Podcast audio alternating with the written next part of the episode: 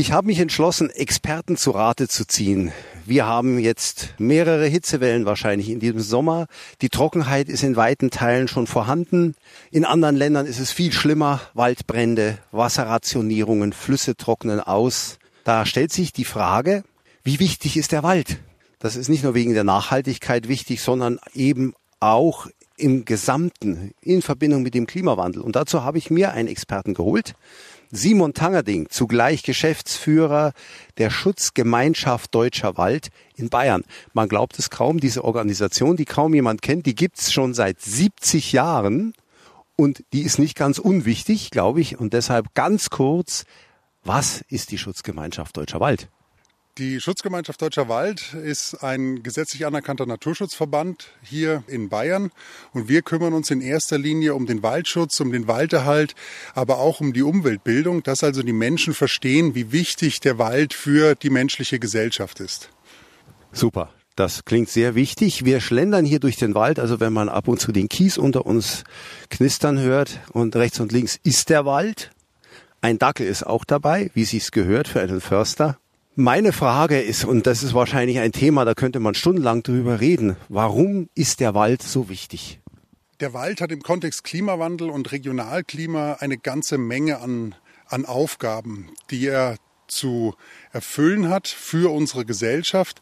Also man kann sich ja sehr schön vorstellen, wenn man äh, an einem heißen Tag äh, über eine Wiese läuft, dann brennt die Sonne auf einen herab und man schwitzt und man holt sich einen Sonnenbrand und dann geht man in den angrenzenden Wald, der ist wohl temperiert, es ist angenehm, es ist kühl, es geht ein, ein kühles Lüftchen und man merkt, wie, wie wohltuend und angenehm diese Atmosphäre eigentlich ist. Und das ist genau das, wofür der Wald für unsere Gesellschaft oder das ist genau das, weshalb unsere Gesellschaft diesen Wald so äh, enorm braucht. So gerade gerade im Sommer ähm, bei diesen äh, Extremtemperaturen, die wir jetzt zu erwarten haben.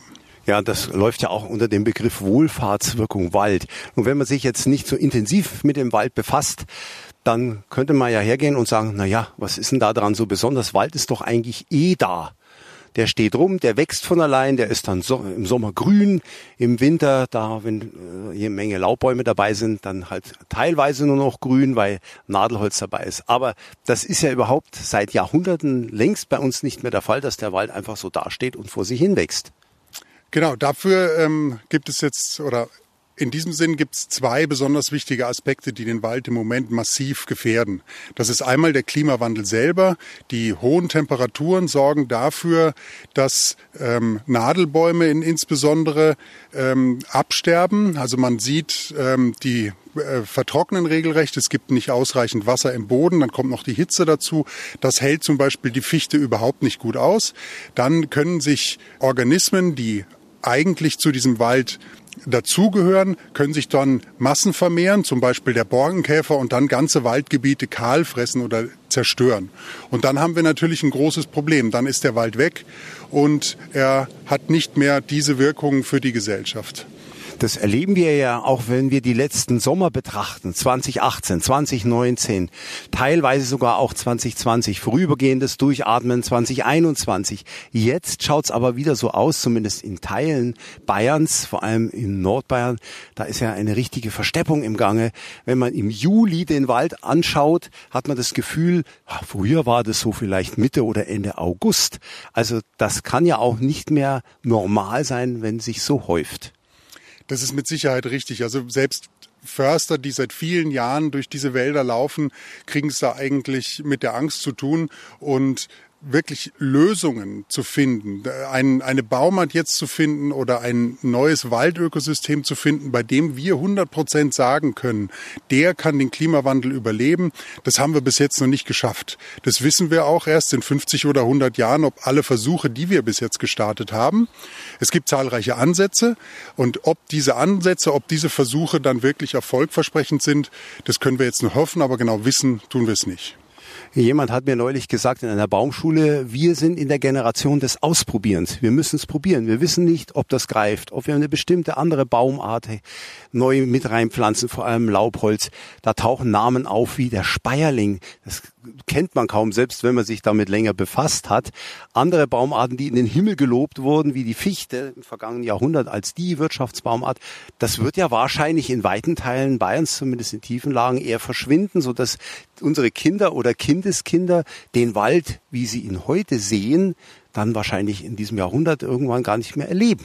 Das ist richtig. Also alle Prognosen sehen es so, dass Kiefer und Fichte eigentlich in Bayern jetzt, wenn man mal die Alpenregion außen vor lässt, eine sehr schlechte Zukunft oder einer sehr schlechten Zukunft entgegensehen.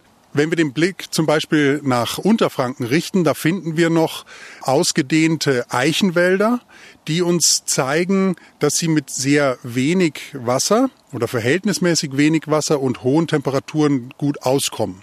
Und diese Eichenwälder können wir natürlich auch wieder nicht in Reinbeständen pflanzen oder begründen, sondern da nehmen wir dann Eichen, wir nehmen die besagten Speierlinge oder auch Elsbeerenwälder. Und da gibt es dann viele Baumarten, die es uns noch zumindest ermöglichen, die nächsten Jahre hoffnungsvoll in den Wald zu blicken. Genau. Dann gibt es auch noch äh, Ahornarten, den Spitzahorn zum Beispiel, den wir ähm, äh, dort sehen. Dann die Flatterulme zum Beispiel. Das sind alles Baumarten, von denen man in der Öffentlichkeit noch wenig gehört hat, allerdings absolute Hoffnungsträger sind, äh, um den Wald in Bayern zu erhalten.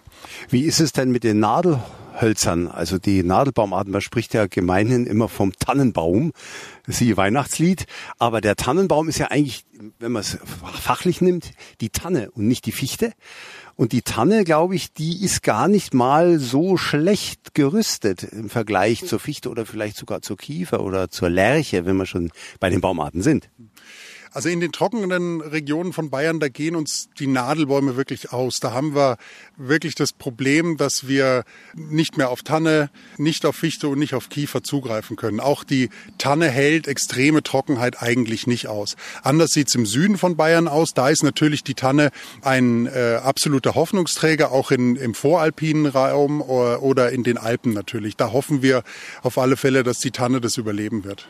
Wenn also jetzt jemand einen Wald sein eigen hat, und es gibt ja viele, viele Standorte in Bayern, ich glaube 700.000 Waldbauern gibt's allein, wo Menschen jetzt einen Wald erben, weil die Großeltern noch auf dem Land gelebt haben und einen Wald hatten und die stehen jetzt da und fragen sich, hm, was mache ich denn jetzt bloß? Ja, Klimawandel kommt, ich kenne mich da nicht aus, äh, ich habe ein Stück Wald, das kann ich natürlich stehen lassen und weiter sozusagen zuwuchern lassen wie so ein Dschungel, aber gepflegt wird er ja dadurch nicht. Hast du da einen Tipp, äh, wohin die sich wenden sollten?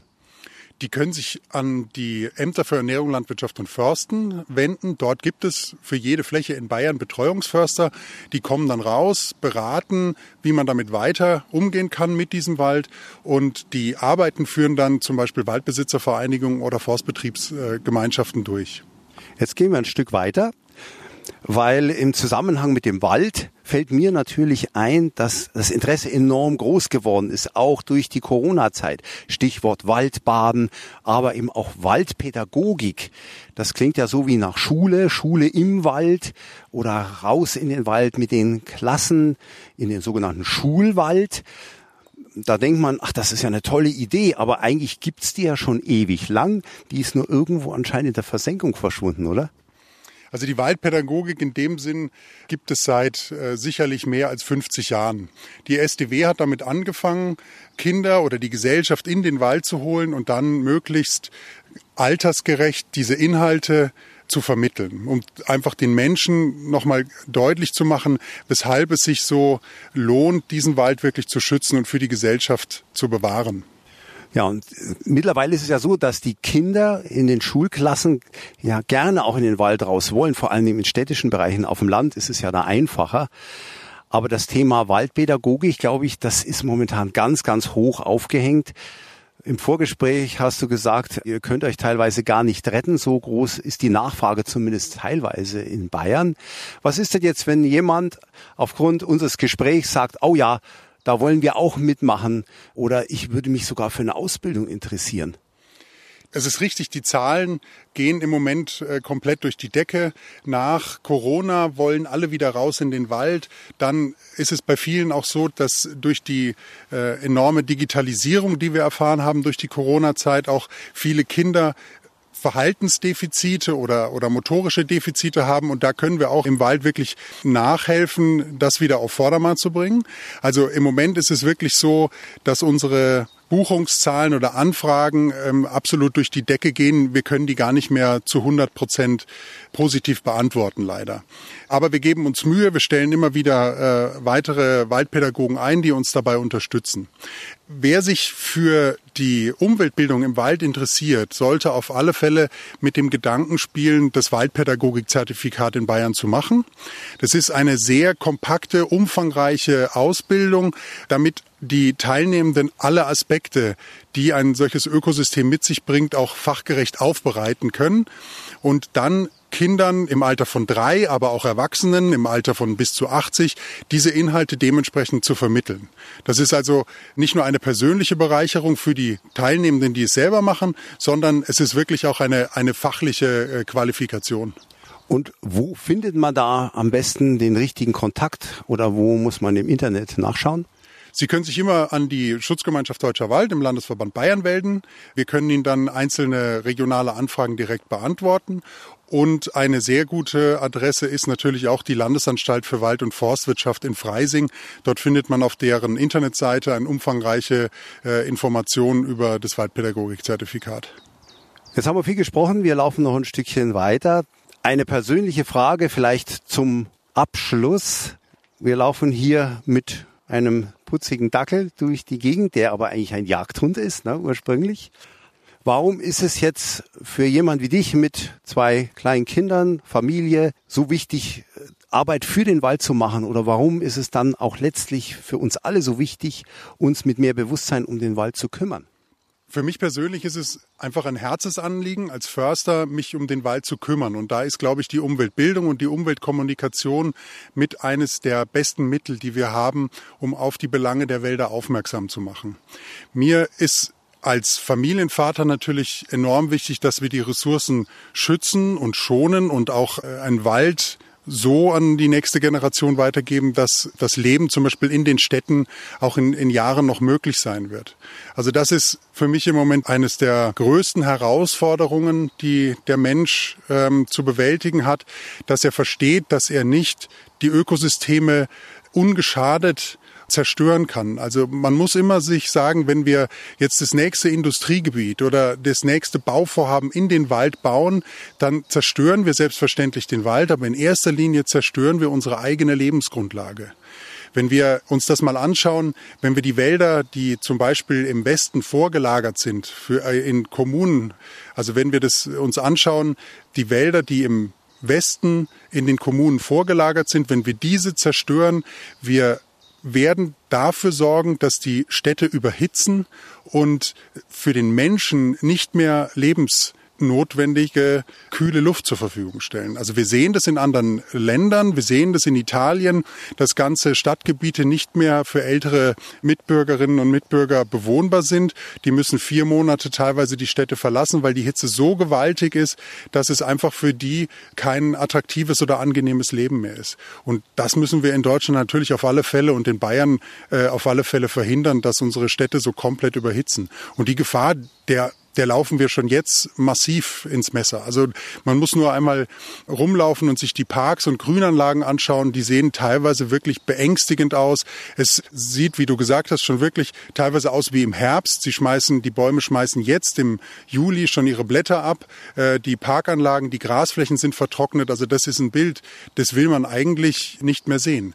Und um das zu verhindern, müssen wir die Wälder um die Kommunen viel, viel mehr unter Schutz stellen und bewahren womit wir den Bogen haben zwischen Wald, Klima und den Auswirkungen von Wetter, ganz lokal, dem Mikroklima. Ein sehr spannendes Thema. Hier bedanke ich mich im Wald. Das war das angenehme Gespräch. Weniger angenehm könnte es werden, wenn ich mit Professor Peter Höppe spreche. Der Fachmann ist zum einen ähm, bei der Thematik Naturkatastrophen global, war lange Zeit bei der Münchner Rück tätig und vorher und von der Herkunft sehr viel mit Arbeitsmedizin und Meteorologie und sogenannter Bio Meteorologie befasst. Dazu mache ich auch ein eigenes Gespräch, was ich hier ankopple, weil man muss im Grunde genommen die beiden Eierschalenhälften gemeinsam betrachten, wie es immer so ist, ganzheitlich denken und handeln, das dürfte unsere Zukunft sein.